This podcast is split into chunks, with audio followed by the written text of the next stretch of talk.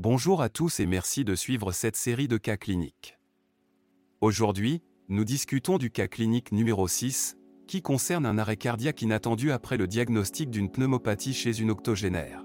Nous avons été confrontés à une patiente de 80 ans qui est arrivée aux urgences présentant une dyspnée progressive depuis quelques jours, accompagnée de tout.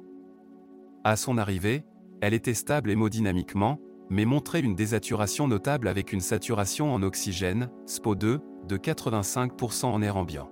En ce qui concerne les paramètres et les examens effectués, la protéine C-réactive, CRP, était élevée à 80 mgl, le peptide natriurétique B-type, BNP, était dans les valeurs normales et la radiographie du thorax montrait des signes de pneumopathie à la base droite.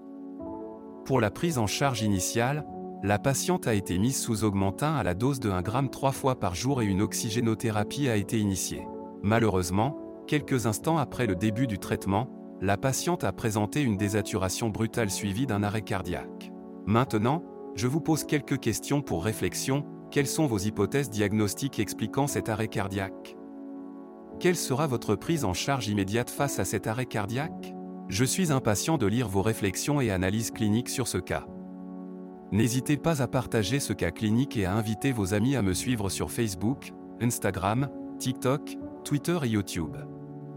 Vous n'avez aucune excuse pour ne pas me suivre sur ces plateformes. Merci encore pour votre participation active.